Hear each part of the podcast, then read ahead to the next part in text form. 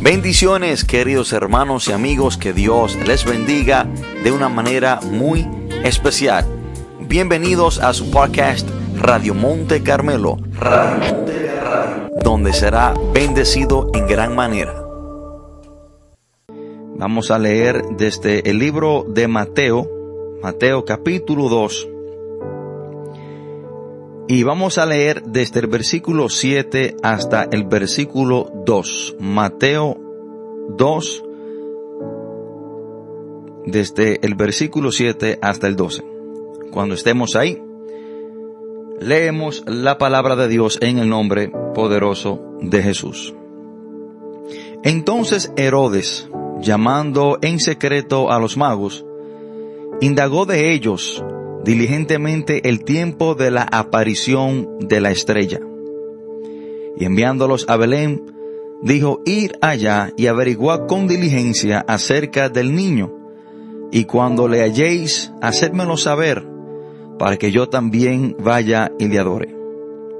Ellos, habiendo oído al rey, se fueron, y aquí la estrella que habían visto en el oriente iba delante de ellos, hasta que llegando se detuvo sobre donde estaba el niño.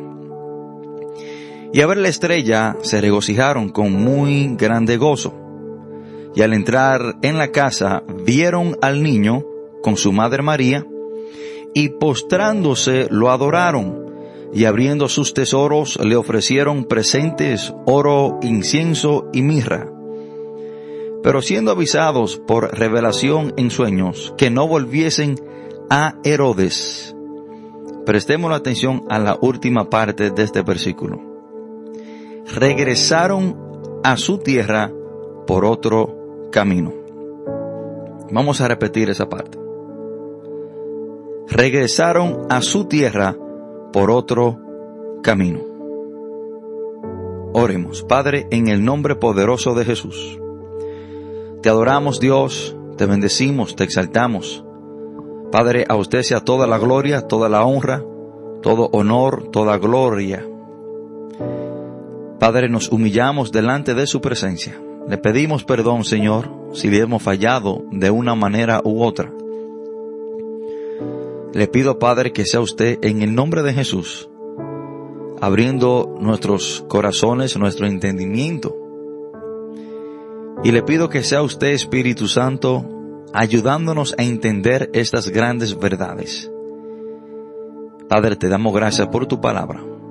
Señor, yo reconozco mis incapacidades, reconozco que soy un hombre débil, un hombre incapaz de hacer o dar algo bueno si no es porque usted, Señor, me ayuda a hacerlo. Le pido, Señor, que este mensaje no sea para herir a nadie, sino que sea un mensaje para bendecir, para guiar, para instruir, para fortalecer. Y mayormente, Dios eterno, que este mensaje sea para gloria y honra suya. Padre, todo esto te lo pedimos en el nombre poderoso de Jesús. Amén y amén. Hermanos y amigos, hoy quiero compartir este mensaje bajo el título Donde Jesús llega, las cosas cambian. Donde Jesús llega, las cosas cambian. Hermanos, la presencia de Jesús es tan fuerte, es tan poderosa, que aún los demonios sabían que Jesús había llegado a cierto lugar. Aún los demonios sabían cuando Jesús estaba en el entorno. Hermanos, es imposible que Jesús llegue a una vida, a un lugar y que las cosas no cambien. Es imposible que una persona en realidad conozca a Cristo y que su vida siga igual. Es imposible que Jesús llegue, hermano, a un sector, a cierto barrio, y que haya personas que lo hayan recibido como su Señor y Salvador y que las cosas no comiencen a cambiar. Hermanos, donde Jesús llega, las cosas cambian. Cuando Jesús llegó a la región de Gadara, Dice la palabra de Dios, hermano, que el endemoniado Gadareno vino corriendo y los demonios le hablaron al Señor. Desde que Jesús se demonta de la barca, pisa en la tierra de Gadara, los demonios sabían que Jesús había llegado. Ellos sabían que un cambio se acercaba para la vida del hombre que ellos tenían cautivo. Hermanos, la historia que acabo de compartir con ustedes es muy especial. Es una historia, hermano, la cual nos muestra el cambio que Jesús causa en la vida de la persona. Y especialmente en estos tiempos, los tiempos festivos, navideños, que por tradición se celebra el nacimiento de nuestro Señor Jesús. Y precisamente eso es lo que aquí está aconteciendo en Mateo capítulo 2. El nacimiento, la llegada de nuestro Señor y Salvador Jesucristo. Hermanos, solo un encuentro con Jesús puede producir cambios en la vida de una persona. Solo Jesús tiene el poder, tiene la potestad para cambiar a un ser humano. Hermano, no hay psicólogo, no hay situación, no hay institución, no hay religión que pueda causar cambios positivos y permanentes en una persona, sino solamente si Jesús lo produce. Hermano, solo el Creador puede causar un cambio para bien y permanente en la vida de su creación. Y debemos preguntarnos, ¿por qué es esto? Bueno, hermano, ¿quién mejor que el diseñador y creador del ser humano para arreglar y cambiar lo que está malo en ello, sino Jesús? Jesucristo es nuestro diseñador, es nuestro creador. Él nos entiende más que cualquier otra persona o cualquier otro científico. Entonces, ¿quién mejor para modificar, para cambiar algo ya creado, sino el creador mismo? Por eso es, hermano, que otro hombre no produce cambio en la vida de una persona. Por eso es que una religión no produce un cambio en la vida de una persona. Por eso es que la prisión o otro lugar no causa o produce un cambio en la vida de una persona, sino es solamente el creador que tiene la potestad, conoce a su creación, puede cambiar. Hermanos, Jesucristo es nuestro diseñador, es nuestro creador. Y desde que Él llega a la vida de una persona, la vida de esa persona tiene que cambiar. Hermanos, estos magos fueron las primeras personas que conocieron a Jesús y que en sus vidas hubo un cambio. Estamos viendo la historia de cuando Jesús recién es recién nacido. Las primeras personas que tuvieron contacto, que tuvieron un encuentro con Jesús, cuyas vidas fueron cambiadas, fueron la de estos magos. Desde que estos magos tuvieron un encuentro con Jesús, desde que se postraron y se humillaron delante del Señor, desde que estos magos, hermano, dieron de su corazón lo más valioso que ellos tenían, se lo ofrecieron al Señor, dice la palabra que ellos regresaron a su tierra por otro camino. Las primeras vidas en la Biblia que fueron transformadas, que fueron cambiadas, por tener un encuentro con Jesús fueron las vidas de estos magos. Hermanos, esto pasó de una manera literal. Dice la última parte del versículo 12 que ellos regresaron a su tierra por otro camino.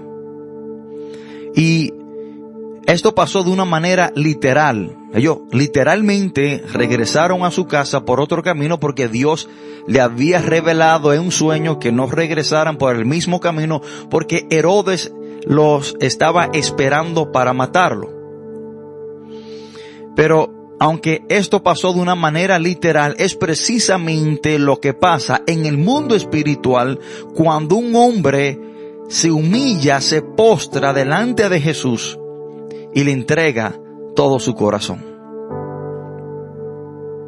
Hermanos, cuando una persona tiene un encuentro verdadero, genuino con Jesús, su camino cambia. Ya no es la misma persona.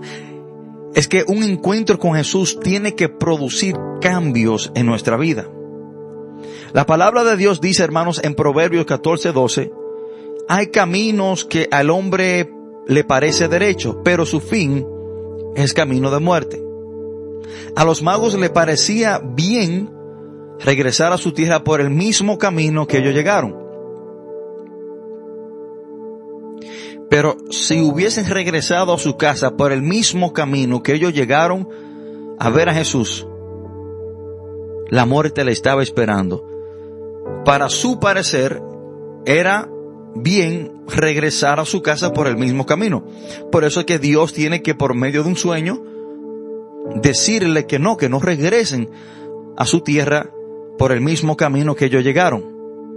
Entonces a ellos le parecía bien regresar a su casa por el mismo camino. Hermanos, hay personas que han salido de su casa. Hay personas que han salido de su tierra, de sus hogares. Han salido delincuentes, han salido de su casa personas antisociales, personas negativas. Han salido de su casa hacia la prisión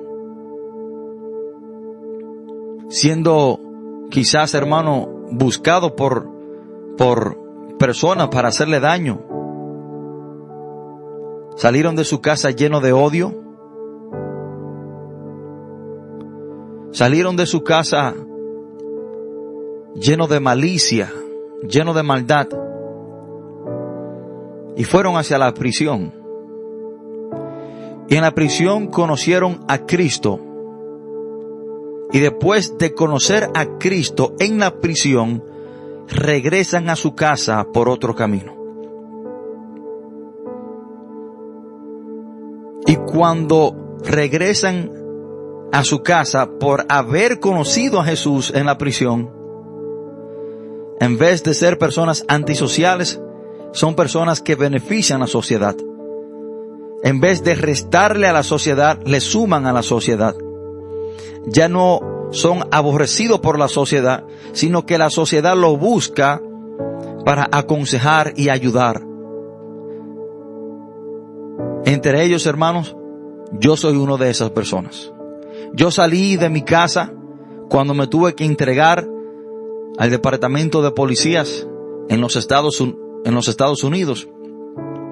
Salí de mi casa, hermano, una persona llena de odio, llena de rencor, una persona violenta, una persona antisocial, una persona maldosa. Pero en la prisión conocí a Cristo, me postré delante de Él, me humillé delante de Él y yo regresé a mi casa por otro camino. Regresé a mi casa, hermano, una persona ya libre del odio, una persona con deseo y ganas de hacer lo bueno. Regresé a mi casa una persona que aborrece lo malo en vez de amar lo malo. Una persona la cual en vez de alejar a las personas, lo que quería era acercar a las personas y hablarle del amor de Cristo.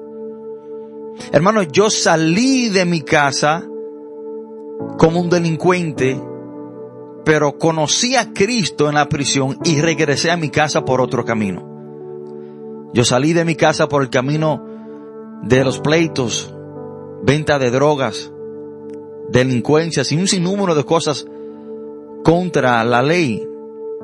Pero cuando regresé a mi casa, regresé a mi tierra, regresé por el camino el cual se llama Jesús. Hermanos, personas que salieron de sus casas hacia un centro de rehabilitación, salieron de sus casas con la muerte encima, salieron de sus casas cansados, sin ganas y deseos de seguir viviendo, salieron de sus casas esclavos a las drogas, al alcohol, Salieron de sus casas siendo un mal padre, siendo un mal hijo, siendo un horrible esposo. Pero después que en el centro de rehabilitación tuvieron un encuentro con Jesús, se humillaron delante de Él, se postraron delante de Él en su vida, han habido cambios asombrosos. Regresan a su casa libre, ya no son esclavos del pecado, con ganas de seguir viviendo, ya no con ganas de morir. Regresan a su casa por otro camino. Ya no es la muerte que le persigue, sino a la vida a la cual es Jesús. Regresan siendo a sus casas buenos padres, buenos hijos, maravillosos esposos.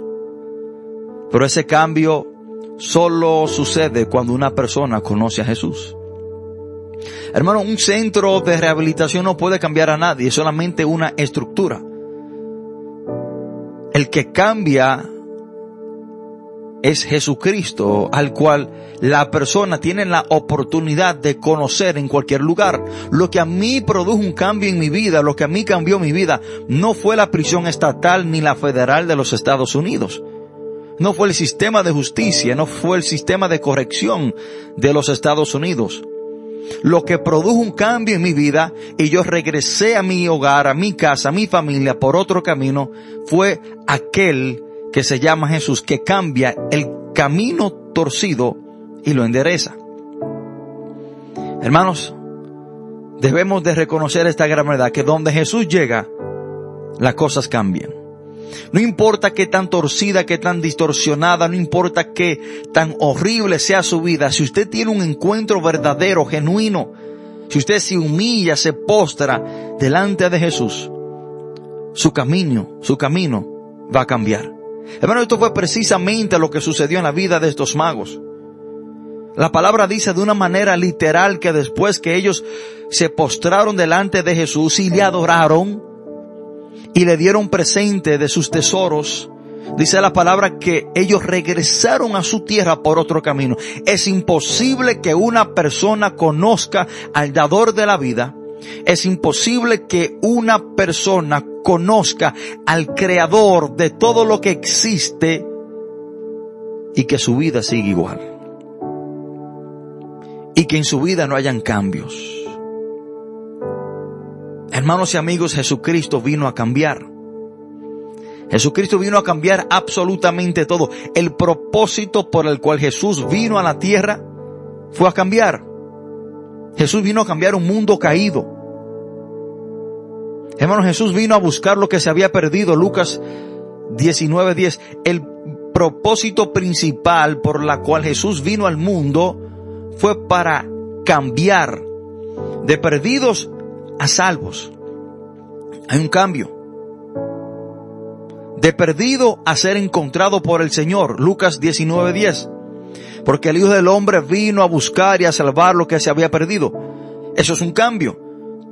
Tu vida cambia de, ser una persona perdida a ser encontrada por Cristo. Es un cambio.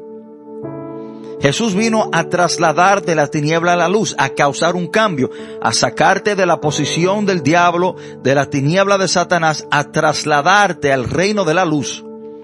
Colosenses 1.13, el cual nos libró de la potestad de las tinieblas y trasladó al reino de su Hijo amado. Un cambio de tiniebla a luz. Jesús vino, hermanos, a sacarnos de la muerte a la vida, a producir, a causar ese cambio en nuestra vida. Efesios capítulo 2, versículo 1. Y Él os dio vida a vosotros cuando estabais muertos en vuestros delitos y pecados. Y el versículo 4 dice de Efesios capítulo 2, pero Dios, que es rico en misericordia, por su gran amor con cual nos amó, nos traslada de muerte a vida. Jesús vino, hermano, a cambiarnos de estar vacío a tener un corazón lleno. Jesús vino a llenar ese vacío que había en nuestro corazón. Colosenses 2, versículo 10. Y vosotros estáis completos en Él, que es la cabeza de todo principado y potestad. Hermano, una persona que no tiene a Cristo está incompleta. Pero cuando tú tienes un encuentro verdadero con el Señor, cuando tú recibes a Cristo como tu Señor y Salvador, tú pasas de ser incompleto a ser completo en Cristo Jesús. Hermanos, Jesús vino a darnos esperanza. Y si Jesús es nuestra esperanza, antes de tener a Cristo como nuestro Señor y Salvador, no teníamos ninguna esperanza. Porque la esperanza de salvación y vida eterna es en Cristo Jesús. Entonces, ¿cuál esperanza tiene una persona de tener vida eterna fuera de Cristo? Ninguna. Efesios capítulo 2, versículo 12 dice, en aquel tiempo estabais sin Cristo, alejado de la ciudadanía de Israel y ajenos a los pactos de la promesa, sin esperanza y sin Dios en el mundo. Hermanos, cuando no tenemos a Cristo, no tenemos ninguna esperanza. Porque la única esperanza que tenemos de salvación y vida eterna y certeza es en Cristo Jesús. Entonces Jesús vino a causar ese cambio de ser personas sin esperanza, tener una esperanza eterna en Cristo Jesús. Hermano, el propósito principal por la cual Jesús vino al mundo fue a cambiar, a, a causar cambios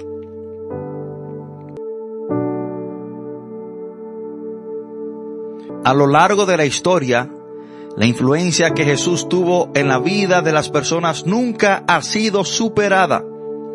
Ningún otro gran líder ha inspirado tantos cambios positivos en la vida de sus seguidores, sino solamente Jesús. Las personas que se encuentran con el Cristo resucitado son transformadas totalmente. Las quiero repetir eso. Las personas que se encuentran con el Cristo resucitado son transformadas totalmente. ¿Qué podemos decir, hermano, de los seguidores de, seguidores de Cristo, los apóstoles?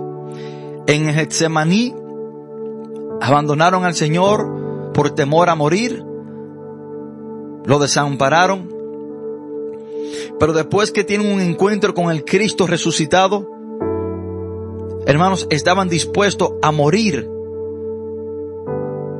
por predicar al Cristo resucitado. Estaban dispuestos, hermano, a dar su vida por predicar el Evangelio. De hecho, todos murieron como mártires, excepto Juan. Miren qué cambio tan tremendo causó el Cristo resucitado en la vida de sus propios seguidores. ¿Qué podemos decir, hermano, de un hombre llamado Saulo de Tarsus? Un hombre que perseguía a la iglesia, que odiaba, hermano, el nombre de Jesús. En camino hacia Damasco tiene un encuentro con el Cristo resucitado y su vida cambia drásticamente. Hermano, es un cambio del, de la tierra al cielo, lo que produjo el encuentro de Saulo con Jesucristo en la vida de Saulo.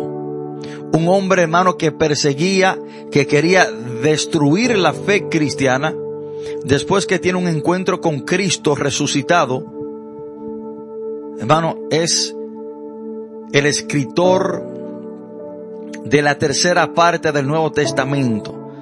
Él quería destruir esta fe, pero después de conocer a Cristo en su vida hay un cambio tan drástico que es un promovedor de la fe cristiana. Y bueno, hasta, hasta la luz del día, el más grande. Hermano, su perspectiva de la vida se modifica para siempre cuando conocen a Cristo. Manteniéndose fieles a su fe, aquellos que conocen al Señor, no dudan de enfrentar dificultades, persecución e incluso la muerte. Todo aquel que tiene un encuentro verdadero con Cristo, hermano, estos cambios se producen en ellos. Muchos consagran su vida para el servicio a los demás, minimizando sus propias necesidades y deseos, cuando conocen al Cristo resucitado. Jesús es el autor y causante de los cambios que han surgido y siguen surgiendo en el mundo. Hermano, Jesús no solo vino y causó cambios dos mil años atrás, sino que hasta la luz del día Jesús sigue cambiando vida. Hermano, para estos tiempos que por normal, de acuerdo a la tradición, celebramos el nacimiento de nuestro Señor Jesús, que es la Navidad. Cuando Jesús nace, un cambio en el tiempo causó un cambio en el calendario. Hermano Jesús, cuando Jesús llega, las cosas tienen que cambiar de tal manera que Jesús cambió el calendario. Cuando Jesús viene y nace, el tiempo es dividido en dos. Hermano, y, y esto es una gran bofetada para los incrédulos o para los ateos. Que el calendario el cual ellos seguían está dividido y fue cambiado en dos partes desde que Jesús llegó a la tierra. Desde que Jesús llegó causó un cambio en los tiempos, en el calendario. Desen cuenta hermano que el calendario está dividido en antes de Cristo, AC, cuando vemos una fecha y dice AC es antes del nacimiento de Cristo, y también está la otra parte que es después de Cristo, DC. Cuando usted ve fechas que dice AC y DC es antes y después de Cristo, Cristo causó un cambio aún en el calendario que nos guía a nosotros desde su venida. Hermano, desde que Jesús nace inmediatamente el tiempo, el calendario cambia. También, hermano, el libro más importante del mundo entero, el libro que ha cambiado más vida desde que Jesús llega, causa también un cambio. La Biblia está dividida entre el Antiguo Testamento y el Nuevo Testamento. El Nuevo Testamento es después de la venida de Cristo. Hermano, desde que Jesús llegó, murió y resucitó, un domingo. Desde ahí en adelante los domingos cambiaron. Por esa razón, nosotros los cristianos nos reunimos comúnmente los domingos para celebrar el Día del Señor. Desde que Jesús, hermano, murió y resucitó, ya el domingo tiene un significado diferente. El día que Jesús venció la muerte. Ya los domingos no son cualquier día, ya los domingos, hermanos, son un día especial para aquellos seguidores de Cristo. Celebramos, hermano, el día que Jesús venció la muerte y resucitó de entre los muertos. El historiador Philip Schaff describió, perdón, describió la abrumadora influencia que Jesús tuvo en la historia y las culturas posteriores del mundo de tal manera él dijo, este Jesús de Nazaret sin dinero, sin armas, conquistó a más millones de personas que Alejandro Magnum, que César, Mahoma y Napoleón. Sin ciencia, arrojó más luz sobre las cosas humanas y divinas que todos los filósofos y eruditos juntos en el mundo entero sin la elocuencia de las escuelas, pronunció palabras de vida como nunca antes o después. Y produjo efectos que están más allá del alcance de todos los grandes poetas de todos los tiempos. Hermanos, Jesús, sin escribir una sola línea, puso en movimiento más polígrafos y proporcionó temas para más sermones, discusiones, más libros para estudiosos, obras de arte y cánticos de alabanza que todo el ejército de grandes hombres de la antigüedad y la época moderna.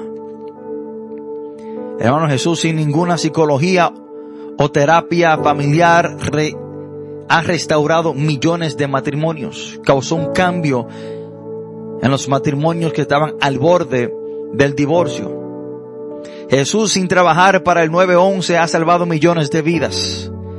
Jesús sin dar dinero, lujos o fama ha sido la felicidad de muchos que la buscaban. Jesús sin ser Google le ha dado la respuesta a preguntas perplejas para aclarar la confusión de muchos hombres.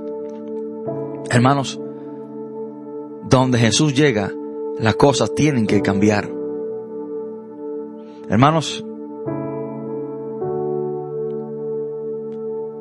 donde Jesús llega, los sanos, perdón, los enfermos son sanados. Donde Jesús llega, hermano, los muertos tienen que resucitar. Cuando Jesús llega a la tumba de Lázaro, aunque ya Lázaro estaba muerto por cuatro días, Jesús cambió el panorama. Resucitó a un hombre que ya se estaba pudriendo y era maloliente. Jesús produjo un cambio. Hermano, cuando Jesús entra en la escena, la escena tiene que cambiar. Hermano, cuando Jesús llega a la escena, las necesidades son suplidas, hay un cambio. Acuérdense de aquella gran multitud que habían como cinco mil hombres que estaban sin comer. Y Jesús, con cinco panes y dos peces, lo multiplicó para alimentar a esos cinco mil hombres, aparte de los niños y las mujeres. Hermano, que cuando Jesús entra en escena, las cosas tienen que cambiar. Las necesidades son suplidas. Los milagros se llevan a cabo. La espera, hermano, se acaba. El paralítico de Bethesda tenía 38 años tirado, arrojado en una cama, esperando que alguien lo entraran en el estanque para ser sanado. Pero cuando Jesús llega, la espera se acaba. La mujer del flujo de sangre tenía 12 años esperando ser sanada. Pero cuando tiene un encuentro, un acercamiento con Jesús, la espera llega al fin. Las cosas cambian. Fue sanada. Aquella mujer en Lucas capítulo 18, que dice la palabra que tenía 18 años encorvada, cuando Jesús entra en escena, todo cambió. Se enderezó. Hermano, cuando Jesús llega a un lugar, cuando Jesús llega a una vida, las cosas tienen que cambiar.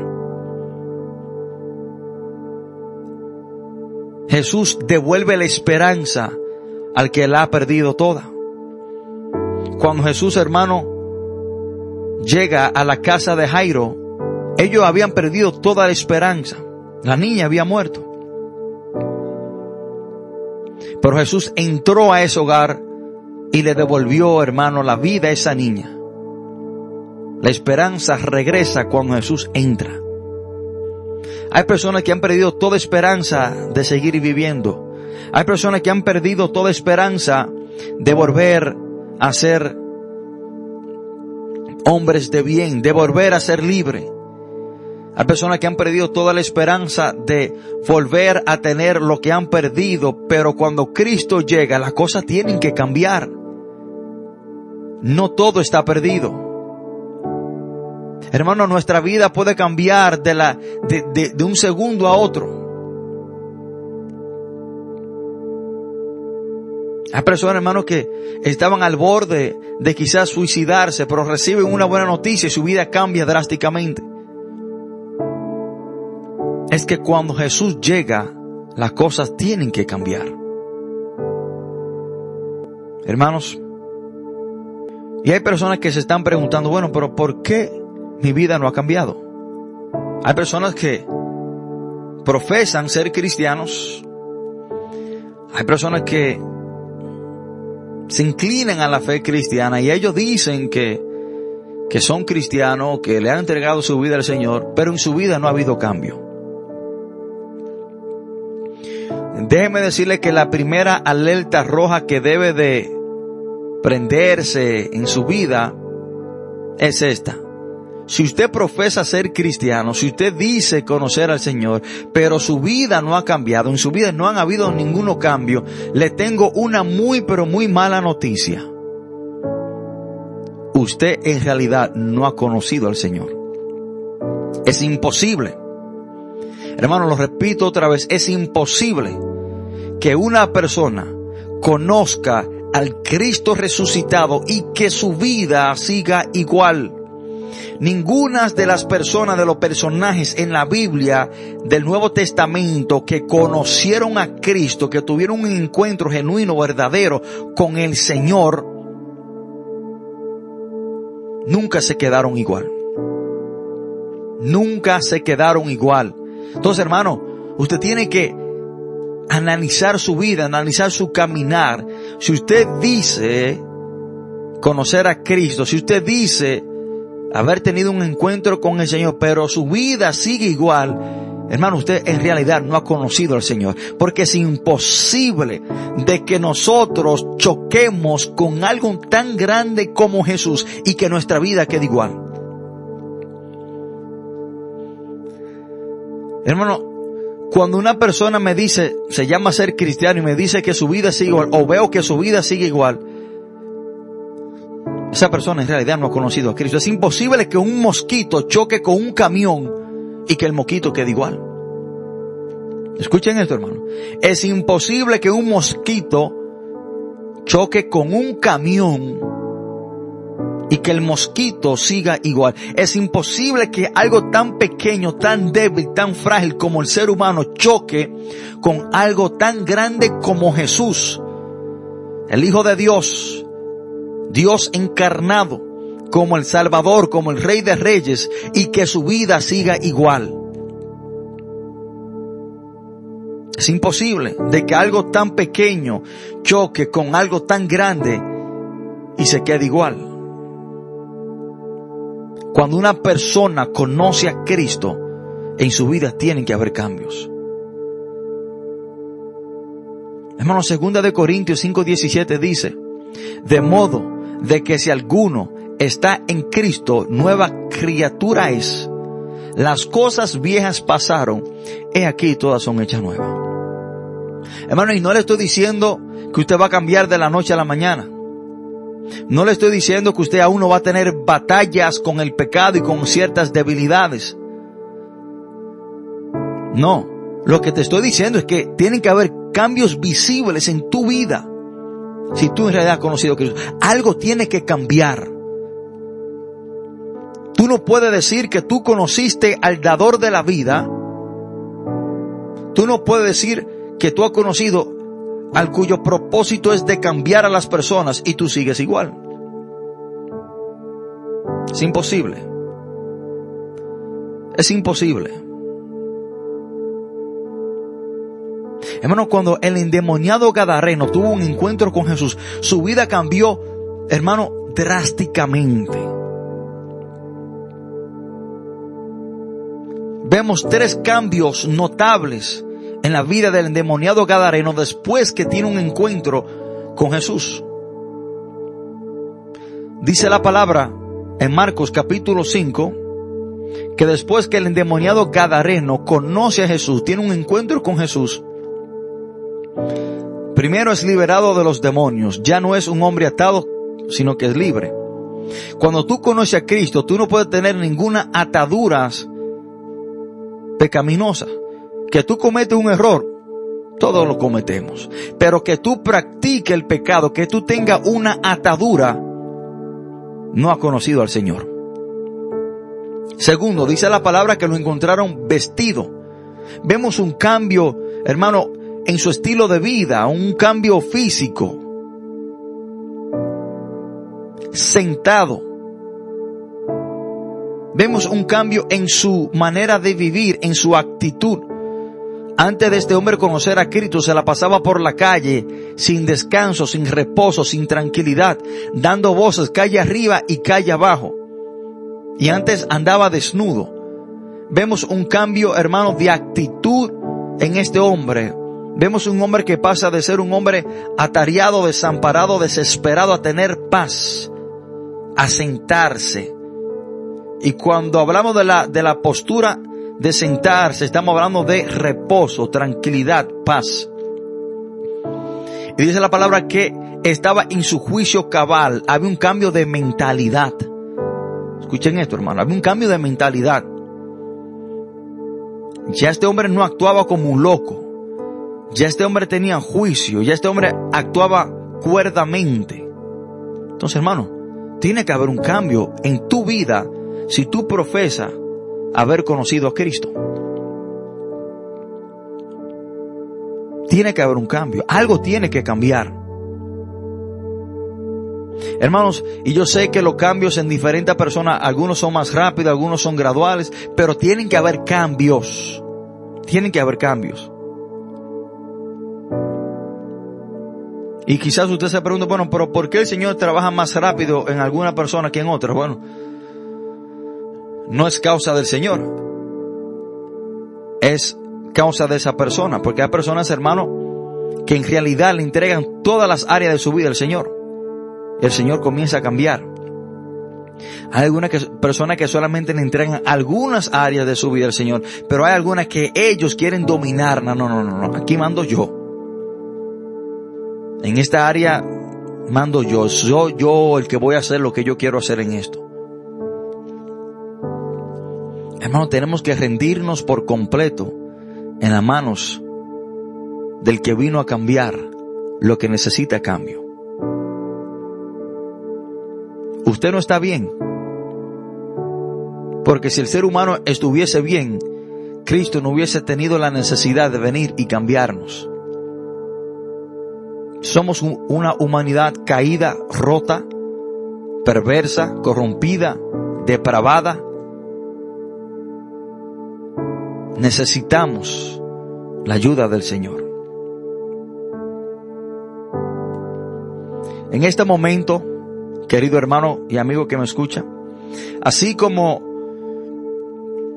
después que los magos conocieron a Cristo, tuvieron un encuentro con Cristo, regresaron a su tierra por otro camino, así tú también en este momento, el Señor puede cambiar tu vida, puede cambiar tu camino. En este momento, si tú estás escuchando este mensaje en tu casa, en tu trabajo, en algún otro lugar, si tú le entregas tu vida a Cristo en este momento, si tú te arrepientes de tus pecados, tienes un encuentro verdadero con el Señor, yo te garantizo que tú regresarás a tu casa por otro camino.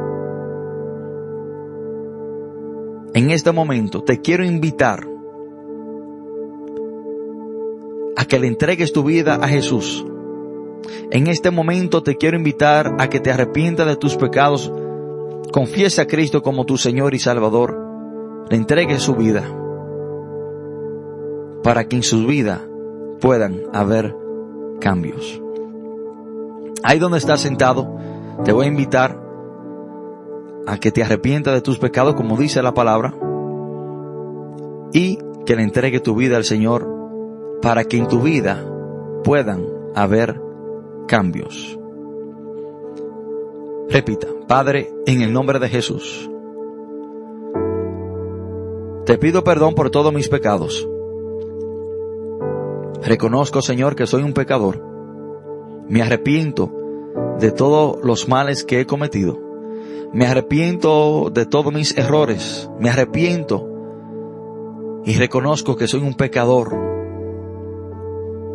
Pero hoy vengo a tus pies. Hoy vengo a adorarte. Hoy me humillo delante de ti, Jesús, y te recibo como mi único y suficiente Salvador.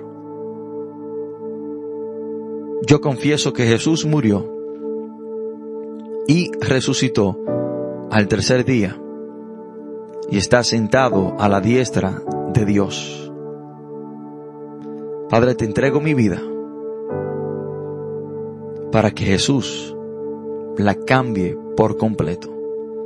Señor, todo esto te lo pedimos en el nombre poderoso de Jesús. Amén y amén.